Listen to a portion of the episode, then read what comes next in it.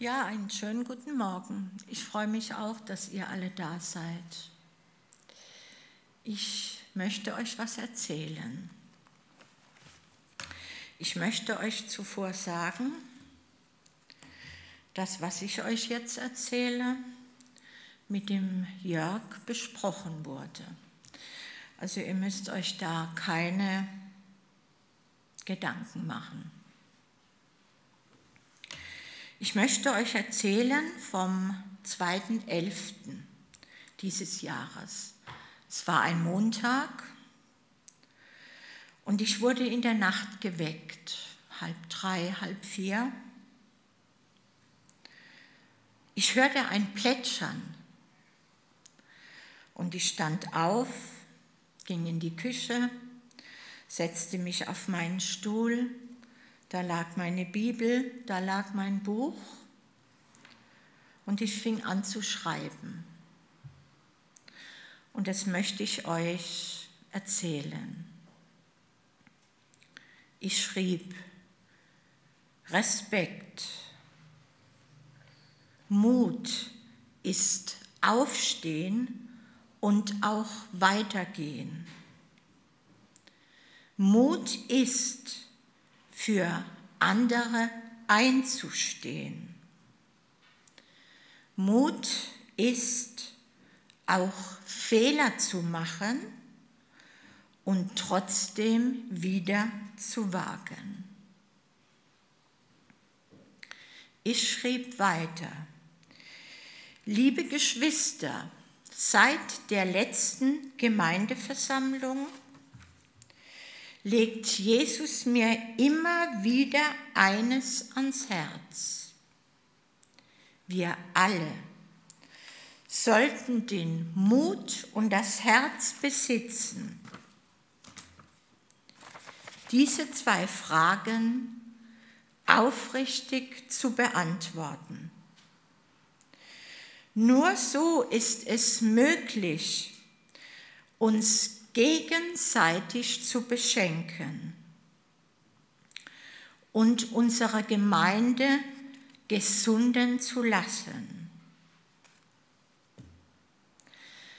Auch ich hatte so meine großen Sorgen, wirklich große Sorgen, als ich diese beiden Fragen, äh, Fragen las. Ja, ich kann euch davon erzählen. Jörg und ich, wir hatten ein wirklich großes Problem. Es stand über zwei Jahre vor mir wie ein unüberwindbarer Eisberg. Als ich diese zwei Fragen las, wusste ich tief in meinem Herzen, dass ich eine ehrliche Aussprache mit Jörg führen sollte. Wir sprachen uns über alles aus. Jeder einzelne Punkt wurde ausgesprochen, aber nicht als Anklage, sondern darzulegen, was es in meinem Herzen ausgelöst hatte. Ich weiß nicht, wie das geht. Das kann wohl nur der Heilige Geist in einem Menschenherzen bewirken. Ich bin der festen Überzeugung, dass man alles, wirklich alles besprechen kann in Liebe und Respekt. Und aus diesem unüberwindbaren Eisberg wurde eine klare, frische Quelle. Das Fließen des Wassers habe ich in dieser Nacht gehört, als ich wach wurde. Dafür bin ich von Herzen dankbar Jesus ist einfach wunderbar. Und ich möchte euch bitten, wir haben ja noch ein bisschen Zeit,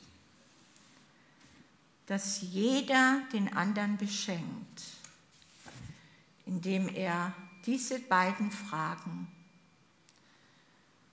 mit ganz offenem Herzen beantwortet und wir uns gegenseitig beschenken. Und die Kiste ist leider ganz leer. Ich danke euch erstmal und ich werde dann nochmal kommen.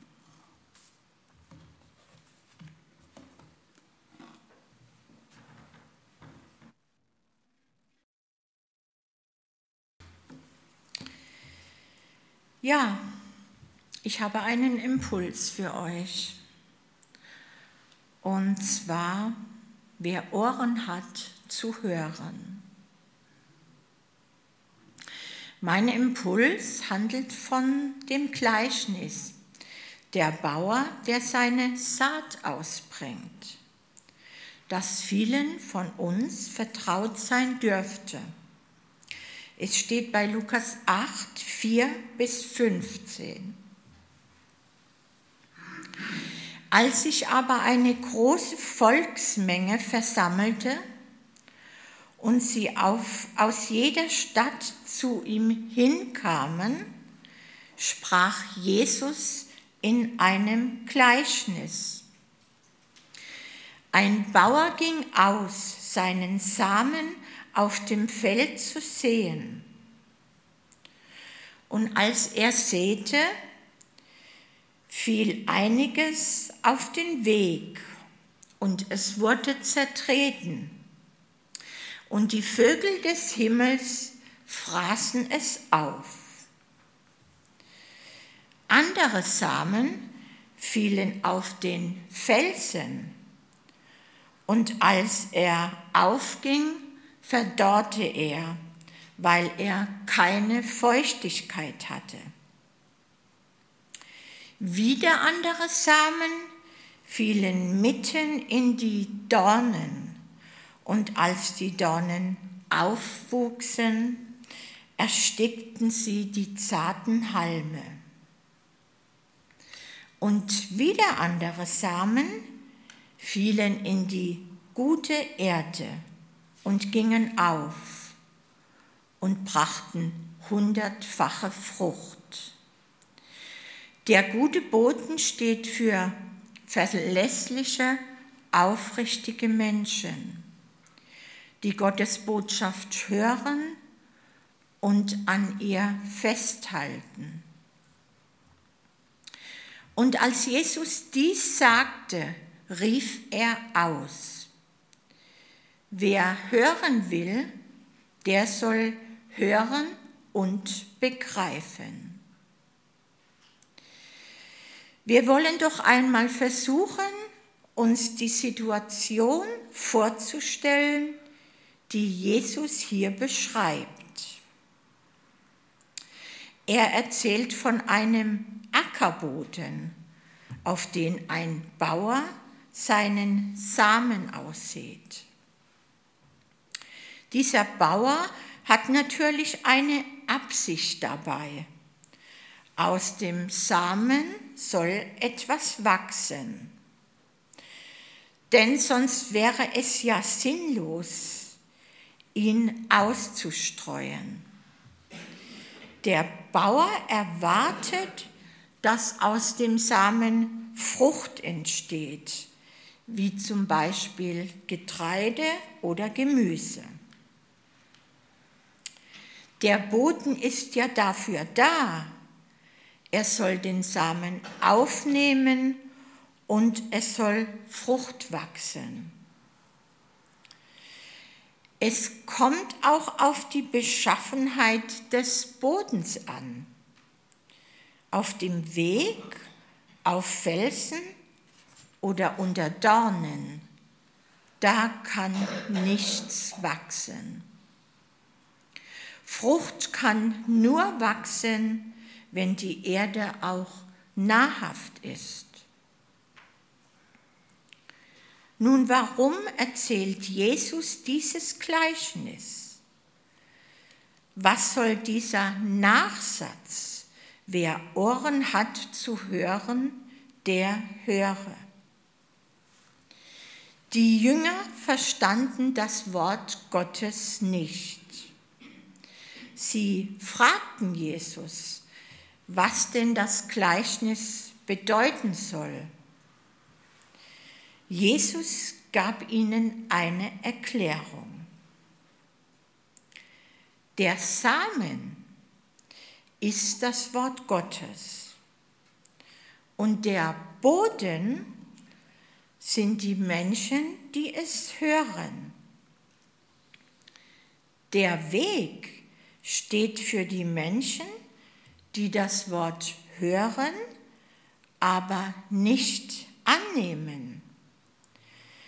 Bevor das Wort wirken kann, kommt der Teufel und nimmt es von ihren Herzen weg, auf dass sie nicht glauben und errettet werden. Der felsige Boden steht für diejenigen, die das Wort mit Freuden aufnehmen, aber keine Wurzeln haben. Sie glauben für eine Zeit, aber wenn Schwierigkeiten und Versuchungen auftreten, fallen sie um. Der dornige Boden steht für die, welche das Wort hören und aufnehmen Sie bringen aber nichts zur Reife, weil Sorgen und Reichtum und Vergnügungen das Leben alles wieder erstickt. Die gute Erde, aber das sind diejenigen, die das Wort in einem redlichen und guten Herzen hören es bewahren und mit Ausdauer Frucht bringen. Jesus vergleicht also Menschen mit Ackerböden, auf die als Samen das Wort Gottes fällt. Menschen sind im übertragenen Sinn der Nährboden für Gottes Wort. Was ist Gottes Ziel? Gott möchte, dass wir Frucht bringen. Jeder auf seine ganz eigene Art und Weise. Er möchte, dass wir selbst wachsen und in unserem Charakter Jesus immer ähnlicher werden. Wir können auch Frucht bringen, wenn wir andere Menschen zu Jesus führen. Jeder von uns kann wachsen. Es gibt keinen, der dies nicht mehr nötig hätte oder dazu nicht in der Lage ist. Jesus befähigt jeden dazu. Jeder kann und soll Frucht bringen. Das wünscht sich Jesus doch so sehr von uns. Aber es gibt natürlich Voraussetzungen dafür, Frucht zu bringen. Ein Boden kann es nicht aus sich selbst. Er muss den Samen aufnehmen und versorgen und ernähren. Den Samen, das Wort Gottes, bekommen wir umsonst. die Kraft steckt im Samen. Aber wie die Frucht wachsen kann, wie groß sie wird, das hängt von der Beschaffenheit des Bodens ab. Der Boden wird dabei unser Herz sein, denn da hinein muss das Wort Gottes gepflanzt sein. Das Maß, mit dem wir Frucht bringen, hängt davon ab, welche Art Boden wir für Gottes Wort darstellen. Jesus beschreibt sein Gleichnis und verweist dabei auf verschiedene Arten. Was aber will er damit erreichen? Und vor allem, was bezweckt er mit dem Satz, wer Ohren hat zu hören, der höre. Mir sind zwei Möglichkeiten dazu in den Sinn gekommen. Wie ist unsere Sicht auf diese Welt? Ja sicher, im Moment machen wir uns große Gedanken und Sorgen in Zeiten von Corona. Aber wie der neue Präsident schon sagt, ich möchte vereinen, nicht spalten. Das würde Jesus gefallen. Wenn wir dazu neigen, mehr auf die Vergangenheit zu schauen und Gründe und Erklärungen haben für unsere jetzige Situation, dann werden wir immer auf der Stelle treten. Ich weiß, worüber ich hier spreche. Ich war Jahrzehnte in meiner Vergangenheit gefangen. Nur Jesus kann uns frei machen. Er wird uns frei machen. Er hat es uns doch versprochen in seinem Wort und er hält sein Wort. Und wenn wir im Moment gerade keine Frucht, kein Wachstum, keine Weiterentwicklung in unserem Glauben sehen, dann würden wir uns fragen, warum ist das so? Wir würden vielleicht sagen, ich habe einfach keine Wurzeln. Meine Sorgen und Belastungen erdrücken mich nun einmal. Ich schaffe es einfach nicht. Und diese fromme Selbsterkenntnis würde uns erklären, warum Gott uns so oft nicht antwortet, wenn wir ihn fragen. Gott möchte mit seinem Wort erreichen. Er will uns aufbauen. Er will uns das Ziel vor Augen halten, an das er uns führen will. Er will, dass wir in die Zukunft schauen und nicht in die Vergangenheit. Und deshalb sagt Paulus im Philipperbrief 3, Vers 13, ich vergesse, was hinter mir liegt und strecke mich aus nach dem, was vor mir liegt und jage auf das Ziel zu, zu dem Gott mich gerufen hat. Wenn wir uns fragen, wo wir denn überhaupt hinwollen und wie wir dahin kommen können. Um das Gleichnis auch nur ansatzweise zu verstehen, müssen wir mit diesen Fragen an die Bibel herangehen. Dann erst sehen wir, dass uns Jesus einen Weg zeigt, wie wir Frucht bringen können. Und dass wir alle die Fähigkeit besitzen, guter Ackerboden zu sein. Lasst uns die Entscheidung treffen, nicht so zu reagieren, wie wir es in unserer Vergangenheit so oft gemacht haben.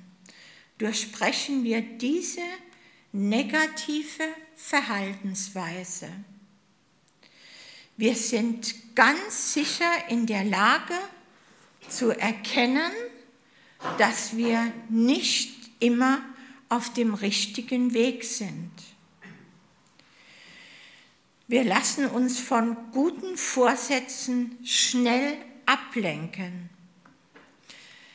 Aber das heißt nicht, dass ich darin nicht in der Lage bin zu wissen, welcher Weg mich nicht weiterbringt, zeigt mir deutlicher, was Jesus mit dem einzig richtigen Weg meint. Es geht ihm um das Hören des Wort Gottes. Das Maß, wie Gott in unserem Leben Raum bekommt, hängt davon ab, wie wir hören und was wir uns anhören. Auf die Wahl dessen, was wir uns überhaupt anhören, kommt es an. Auf unsere innere Einstellung, wenn wir das Richtige hören. Und auf den Umgang mit dem, was wir gehört haben. Und was machen, und was machen wir mit dem, was wir nicht hören sollen? Eigentlich sollte jeder darauf achten, was wir uns überhaupt anhören. Denn was wir uns anhören, das wird uns auch prägen. Ich habe mir in den letzten zwei Jahren viel angehört, was ganz sicher nicht immer positiv war und von Gott kam. Ich fühlte mich immer schlechter und ich muss mir eingestehen, auch selbst, nicht immer in Gottes Willen gehandelt und gesprochen zu haben. Jesus, verzeih mir. Was höre ich? Mit welcher inneren Einstellung höre ich etwas? Es soll sich für mich gut anhören und gut anfühlen. Ich suche vielleicht auch Bestätigung in einer Predigt, im Hauskreis, in der Seelsorge, in einem persönlichen Gespräch. Was will dieser Mensch sagen? Was will Gott mir durch ihn sagen? Das sind Fragen, die mir so durch den Kopf gehen. Geht es euch auch so? Im 1. Thessalonikerbrief 2, Vers 13 beschreibt die Bibel, was uns weiterbringt. Es heißt dort, wir werden nie aufhören, Gott dafür zu danken, dass er seine Botschaft, die wir euch brachten, nicht für unsere eigenen Worte gehalten habt, Ich habe sie als Gottes Wort aufgenommen, was sie ja auch wahrhaftig ist. Und dieses Wort wirkt weiter in euch allen, die ihr glaubt. Ihr sollt wahrhaftig hören, nicht auf vordergründige Dinge achten, wie ein weinendes Kind oder eine Krawatte, die nicht zum Anzug passt.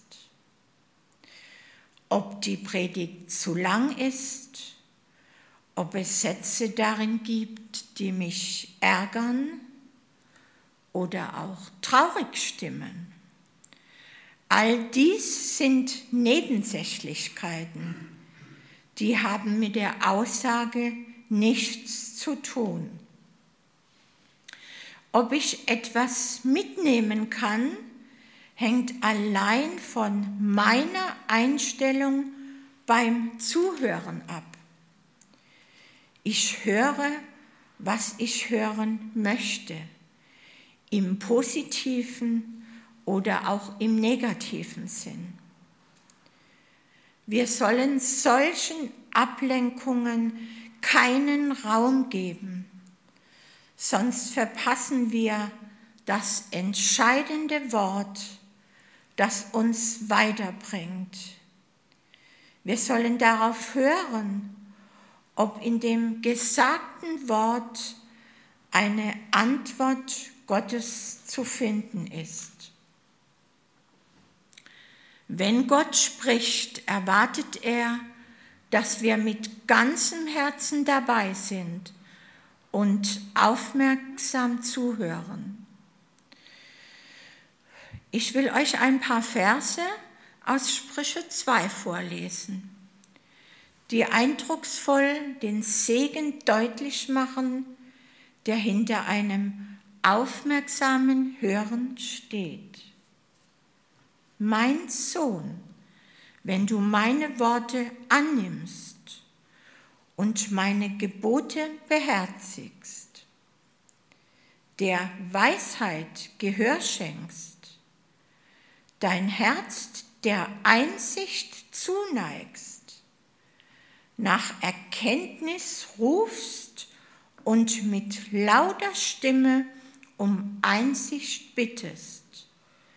Wenn du sie suchst wie Silber und nach ihr forscht, wie nach Schätzen, dann wirst du die Gottesfurcht begreifen und Gottes Erkenntnis finden.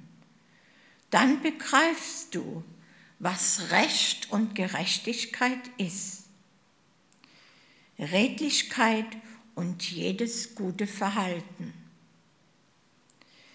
Denn Weisheit zieht in dein Herz Erkenntnis beglückt deine Seele. Besonnenheit wacht über dir und Einsicht behütet dich.